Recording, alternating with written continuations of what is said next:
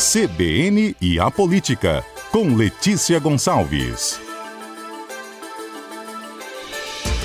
Todas as terças-feiras a gente fala de política aqui no nosso CBN Vitória, participação da comentarista Letícia Gonçalves. Bom dia, Letícia. Bom dia, Fernanda. Bom dia aos ouvintes da CBN. Letícia, a Câmara de Vitória deu início ontem, né, a definição aí do destino, possível destino, né, do vereador que já está afastado, Armandinho. Exatamente, Fernanda. A gente já falou aqui no CBN A Política algumas vezes sobre o caso do vereador afastado de Vitória, Armandinho Fontoura. Armandinho que foi eleito e era filiado ao Podemos mas agora está sem partido. O Armandinho está preso preventivamente lá no complexo de Viana, no presídio de segurança média. Essa prisão foi determinada pelo Supremo Tribunal Federal e está afastado do mandato também. A prisão é desde o dia 15 de dezembro do ano passado e ele está afastado do mandato desde 1 de janeiro. Essa decisão de afastamento aí foi da Justiça Estadual aqui do Espírito Santo mesmo. E além aí dessas questões na Justiça, ele responde a ações em âmbito criminal, também ação de improbidade administrativa. Agora o Armandinho tem também um, deve enfrentar um processo disciplinar na Câmara de Vitória.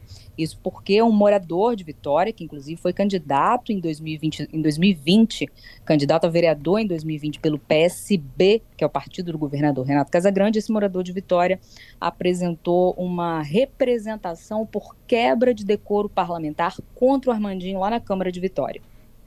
E aí ontem a corregedoria da Câmara se reuniu pela primeira vez para tratar desse assunto é o início aí dessa jornada do desse, dessa acusação contra o Armandinho na Câmara de Vitória, embora ele já tenha aí outros problemas para resolver, né, no judiciário. A questão é que o Armandinho nessa representação ele é acusado de ter quebrado o decoro, e aí esse morador de Vitória pede para que o mandato dele seja cassado pela Câmara. E nessa representação, o morador elencou sete situações. Cinco delas estão relacionadas a essa mesma, a esse mesmo problema que levou ao STF decretar a prisão preventiva dele, que são ataques verbais, né, discursos que o Armandinho fez na Câmara de Vitória contra autoridades públicas e outras pessoas, às vezes imputando crimes a pessoas sem provas, por exemplo, ele disse que o ministro do Supremo, Alexandre de Moraes, tem uma biografia marcada pelo envolvimento com crime, nas palavras aí do Armandinho lá no discurso. Não há nenhuma prova, nenhum indício que o ministro Alexandre tem envolvimento com crime. Pode se questionar decisões dele, como são frequentemente questionadas, né? Mas uma coisa é uma coisa, outra coisa é outra coisa. O, dessa representação lá contra o Armandinho na Câmara também aponta que uma vez o Armandinho estava lá discursando e uma pessoa, um morador de Vitória, outro, né, não o autor da representação, estava lá na galeria, né, qualquer pessoa pode ir na galeria da Câmara de Vitória assistir as sessões, o Armandinho falou um negócio lá, esse, esse moço que estava assistindo não concordou, gritou alguma coisa lá contra a família Bolsonaro, e aí o Armandinho deu voz de prisão contra essa pessoa, e esse homem foi colocado dentro de uma viatura da, da guarda municipal, isso foi filmado, postado depois nas redes sociais pelo Armandinho, e aí é, a representação contra o vereador afastado elenca que isso foi abuso de autoridade, também quebra de decoro, enfim, tem sete itens lá listados. E aí ontem a, a corregedoria da Câmara se reuniu, porque isso é, né, a representação, ela chega lá, o presidente lê na sessão, lê assim, o, o, resumo, né? Ah, chegou uma representação aqui que acusa o vereador tal de quebra de decoro. Só lê e imediatamente encaminha para o corregedor geral. E aí ontem o corregedor geral, ele, ele já havia convocado essa reunião e fez o primeiro encontro ontem. Decidiu alguma coisa? Decidiu se Armandinho vai ser caçado ou não? Não. Ontem, como disse, foi a primeira reunião, não foi a decisão. Uhum. Mas foi interessante porque, pelo novo código de ética, aliás, código de ética, né, que nem tinha um código de ética. Para ter um novo código de ética na Câmara de Vitória, tinha que ter existido um código anterior, não tinha essas questões éticas, quando alguém é acusado de quebra de decoro, isso tudo era definido só com base no regimento interno, que tinha uma partezinha lá que falava sobre essa questão de ética e decoro parlamentar. Agora tem um código que foi aprovado recentemente, com vários detalhes e com um rito diferente. De acordo com esse código de ética, cabe ao corregedor dizer primeiro, sozinho, ah, é, essa representação é admissível, quer dizer, isso aqui pode tramitar aqui na corregedoria, aqui na Câmara, ou tipo assim, não, tem nada a ver com que essa pessoa falou aqui na representação, essa pessoa não podia nem ter apresentado essa representação aqui, não é parte legítima, digamos assim, para poder apresentar o um negócio. Tem que analisar assim, tecnicamente, não dizer se realmente a pessoa é culpada ou não, se o vereador fez coisa errada ou não. E aí o corregedor, nessa reunião, para cumprir esse rito é, previsto no Código de Ética, ele teve que dar ciência a todo mundo da corregedoria, né? Oficialmente, falou: olha, chegou aqui na corregedoria essa representação quanto o vereador Mandinho. E aí ele, o corregedor, é o vereador Leonardo Monjardim, do Patriota. E aí ele falou: olha, eu vou analisar o Código de Ética diz que ele tem cinco dias úteis para dizer se esse negócio, né, se essa representação pode continuar lá na Câmara ou se vai ser enterrada, entre aspas. Eu uso essa palavra porque aí começou uma discussão lá na corregedoria, né? E aí o vereador Davi Ismael, do PSD, ele também faz parte da corregedoria. Essa reunião ela foi aberta e foi transmitida pela internet também, no YouTube da Câmara de Vitória. Aí o Davi Ismael falou: Ah, eu é, eu acho que a gente não, não. A corregedoria não pode nem dizer se esse negócio deve ser aceito, essa representação deve ser aceita ou não, enquanto nós não recebermos os autos que estão lá no STF, porque os processos contra o Armandinho, lá, as acusações dele contra ele, na verdade, que estão no inquérito, né, numa fase investigatória, estão sob sigilo. É, o Davi Ismael falou: ah, a gente, para poder decidir se essa representação aqui tem que seguir ou não, ou se já deve ser arquivada, a gente tem que ter acesso a esses autos sigilosos. Se não tiver, não tem nem como conversar. E aí o corregedor, Leonardo Monjardim, falou: não, o senhor, Davi Ismael, vereador, está agindo como se fosse advogado de defesa do Armandinho. É, a gente vai precisar ter acesso a esses autos quando for para decidir se ele fez alguma coisa errada ou não, mas por enquanto eu tenho só que dizer se tecnicamente essa representação tem pé e cabeça, né? se é possível a gente analisar essa representação para decidir se o Armandinho fez alguma coisa errada ou não. Então, teve esse momento lá, assim, é, ficou mais claro, então, aqui, quem tem mais, é, quem tem um pouco mais do lado, assim, a favor do Armandinho, então, é o Davi Ismael, vereador Davi Ismael, do PSD, lá na Corregedoria. A Corregedoria é composta pelo Leonardo Monjardim, do Patriota, que é o corregedor geral, o Davi Ismael, do PSD, o Luiz Emanuel, que está sem partido, a Carla Coser, do PT, e o André Brandino, do PSC. E aí o corregedor geral disse o seguinte, ó, na quarta-feira, estou convocando outra reunião para quarta-feira, quatro horas da tarde, e embora, e embora ele tenha cinco dias úteis para decidir se essa representação é, deve né, continuar ou ser enterrada, é, ele falou, na quarta-feira eu já vou trazer, ou seja, não vai nem passar cinco dias úteis quarta-feira, vulgo amanhã, né? Amanhã, então, vai ter essa reunião lá na Corregedoria da Câmara de Vitória, outra reunião também aberta, com transmissão no YouTube, ao vivo, no YouTube da Câmara de Vitória. Quem quiser ir lá assistir presencialmente também pode, no plenário da Câmara. E aí o corregedor vai falar se é, essa representação contra o Armandinho vai tramitar, vai continuar tramitando, ou se vai ser arquivada. E ontem, mas ontem ele já deu um sinal, que aí no meio dessa conversa aí, que, a, que Davi Ismael ficou falando, ah, que não, não pode nem, nem começar a analisar e tal o corregedor falou: olha, para quem diz que esse caso vai ser enterrado já aqui na corregedoria, não vai não. Então já é um sinal de que provavelmente essa de que o corregedor vai admitir, né? Mas primeiro ele disse que tem que olhar lá, são 93 páginas, ele vai analisar se está tecnicamente certinho mesmo, para que isso comece a tramitar lá na corregedoria. Se ele é, admitir, né? Se ele falar ok, é, essa representação contra o Armandinho pode ser analisada aqui na corregedoria. Já amanhã mesmo ele sorteia o relator, de quem vai ser o relator do caso. E vai ser uma, um dos vereadores aí da corregedoria, desses que eu falei, né? Davi Ismael, Luiz Emanuel, Carla Coser ou André Brandinho. Se for o Davi Ismael sorteado, a gente já viu que ele tem um posicionamento mais favorável ao Armandinho. Tanto que o próprio corregedor-geral falou que o Davi ontem estava se portando como se fosse advogado de defesa do vereador afastado. Se for Luiz Emanuel, Luiz Emanuel não tem uma relação muito boa com o Armandinho, não.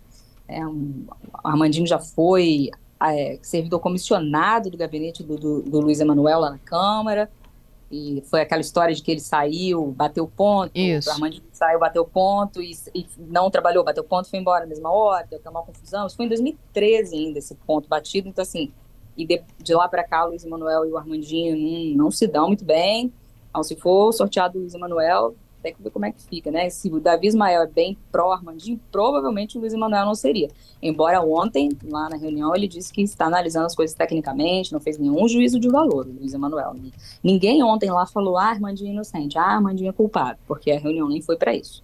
Então agora a expectativa é para a reunião de amanhã se o corregedor geral vai dar seguimento a essa representação e, se isso ocorrer, quem vai ser o sorteado.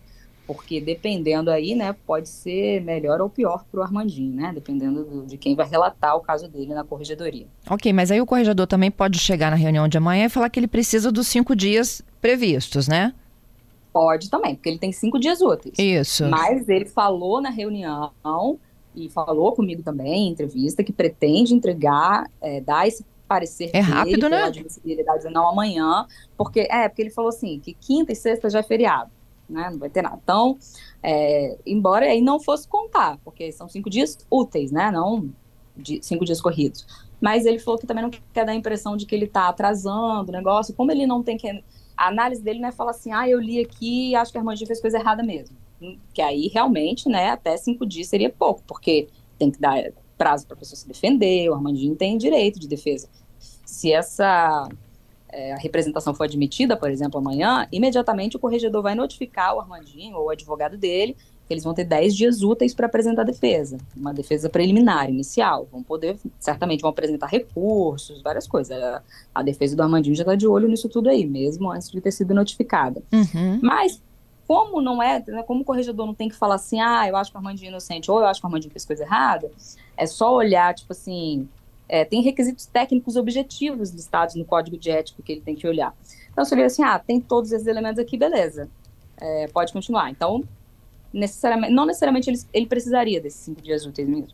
E ele disse que para dar agilidade já vai é, dar esse parecer dele amanhã. E aí depois, sendo pela admissibilidade, é que vem toda essa coisa, né? Uma das, uma das principais, uma das questões mais decisivas vai ser esse relator, né, ou relatora, já que tem também a Carla Cosa, né, vereadora Carla Cosa do PT, como integrante da corregedoria. E aí o destino do Armandinho pode balançar mais para lá, mais para cá, dependendo de quem vai ser o relator. E aí, para essa admissibilidade, a tramitação, que são o quê? 60 dias? Eu não, não, a admissibilidade, que é o corregedor dizer se o negócio pode continuar ou não, é que são, são cinco dias úteis só. Sim, mas aí Agora, depois, não, é, apoiada depois a tramitação, eu, eles têm o quê? Uns 60 dias para avaliar isso tudo? Eu não, eu não sei, Fernando, o prazo, realmente não me atentei, por exemplo. Eu, ontem, o corregedor falou o seguinte na, na reunião, ele falou, olha, a admissibilidade é uma coisa, o juízo de mérito, né, que é decidir se vai ter um relatório a favor do, do Armandinho ou contra o Armandinho, a favor da cassação ou contra a cassação, ele falou, isso não vai ser daqui a uma semana, não vai ser daqui a duas semanas, não vai ser nem daqui a um mês. Para isso a gente vai ter mais tempo, mas ele não mencionou é, qual tempo total, realmente eu não sei, Fernando, se tem, tipo, ah, tem que resolver isso tudo em dois, três meses, um mês, não sei. Mas o que eu sei é que depois desse código de ética, que foi aprovado dias depois de a representação contra o Armandinho ter chegado lá, ou seja, não é tanta coincidência assim, o código de ética foi proposto em agosto de 2022, mas foi aprovado só recentemente, ficou mais rápido. O código de ética, o rito que o código de ética prevê para a tramitação dessas coisas na corregedoria é um rito mais rápido do que era no do que era previsto só no regimento interno. Antes ficava às vezes tipo assim um mês só para sair o juízo de admissibilidade, tipo assim, só para se decidir se o negócio ia ter segmento na Câmara, na Corregedoria, ou se ia ser arquivado de pronto. Agora, esse prazo, que às vezes dava mais de mês, está restrito a cinco dias úteis. E é uma decisão apenas do corregedor. Antes sorteava relator para decidir se o negócio ia continuar ou não. Então, assim, o Código de Ética deu mais rapidez para o processo. Uhum em tese, né? Claro que aí tem recursos, né? Tem que ver como é que o negócio vai se desenvolver e deu mais protagonismo e mais responsabilidade para o corregedor, porque o corregedor também pode chegar por decisão apenas, seja, por decisão de apenas uma pessoa, pode chegar uma representação lá contra um vereador, né? A gente está falando aqui do caso do Armandinho, mas pode ser que surja a representação contra outro vereador, né? Por algum motivo, enfim. É, eles têm que ser provocados, não é isso?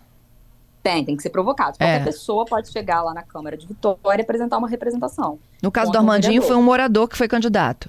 Exatamente. Foi, por exemplo, um morador de Vitória que foi candidato é, a vereadora em 2020 pelo PSB, foi lá e apresentou essa representação. Uhum. É, se alguém quiser fazer uma representação contra um outro vereador por algum outro motivo, vai também, pode ir lá fazer. E vai seguir o mesmo rito. Desse, esse rito novo, né, do Código de Ética. E aí vai ser mais rápido do que antes. E aí eu disse que dá mais protagonismo para o corregedor, porque você vê, ficou mais rápido, é, deu mais responsabilidade para o corregedor, mas também deu mais poder. Por exemplo, uma pessoa só pode decidir arquivar, uma pessoa só que eu digo, o corregedor geral, arquivar de pronto, né? Em até cinco dias úteis, ele pode, se ele quiser, no dia seguinte, né? Chegou a representação na mão dele. Ele tem até cinco dias úteis, mas até máximo, né? No dia, em um dia ele pode falar, olha, não, acho que isso aqui não tem nada a ver, não. Arquivo.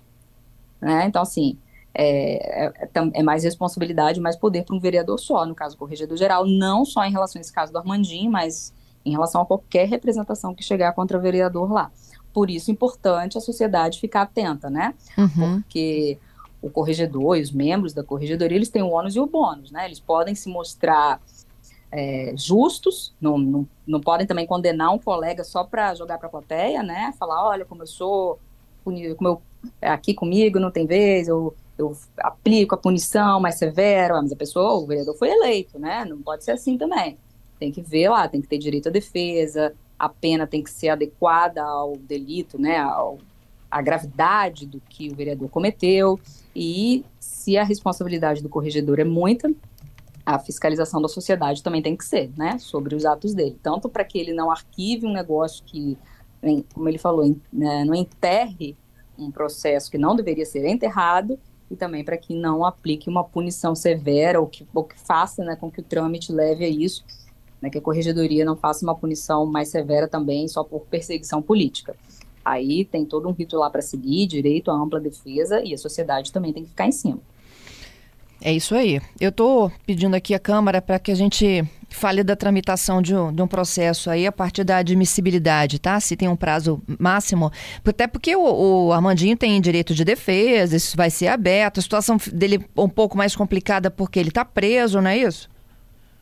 É, como eu disse, ele está preso, ele está no presídio de segurança média lá em Viana desde o dia 15 de dezembro. Ele recebe visitas apenas de advogados e de familiares é, o que uma fonte me disse, basicamente o pai e a mãe dele que tem, que tem visitado o Armandinho Fontoura lá.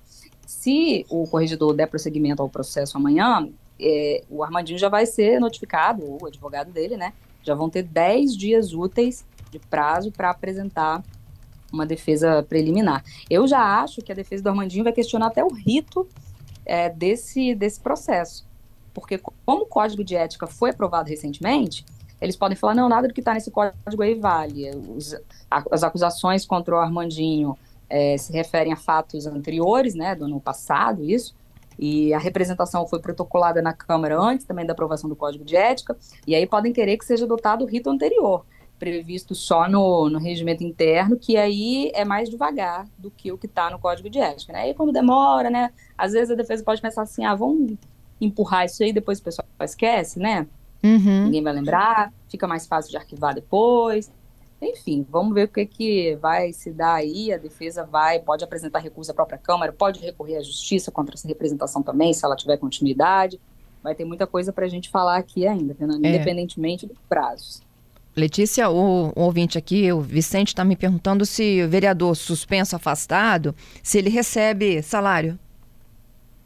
Olha, o Armandinho Fontoura, especificamente, não está recebendo salário, porque teve uma decisão da justiça, inclusive. Já aconteceu em outras câmaras. A Câmara da Serra, uns anos atrás, tinha dois, três vereadores afastados e tinha vereador suplente no lugar deles que recebia salário, a Câmara pagando salário para os afastados e para os que estavam lá também.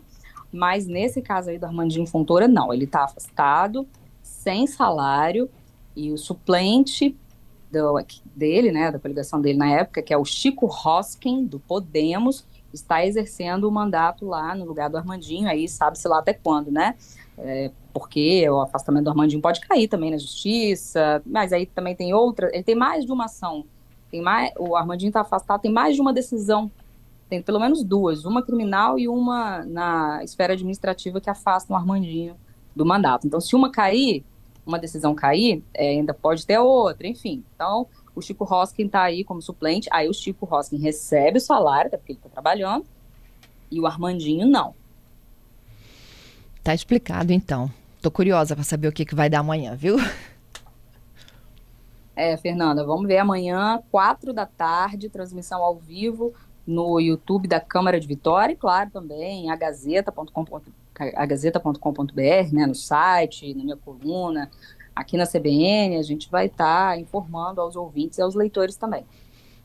Tá certo, Letícia. Obrigada, viu, pela sua participação, hein? Ok, Fernanda, até a próxima.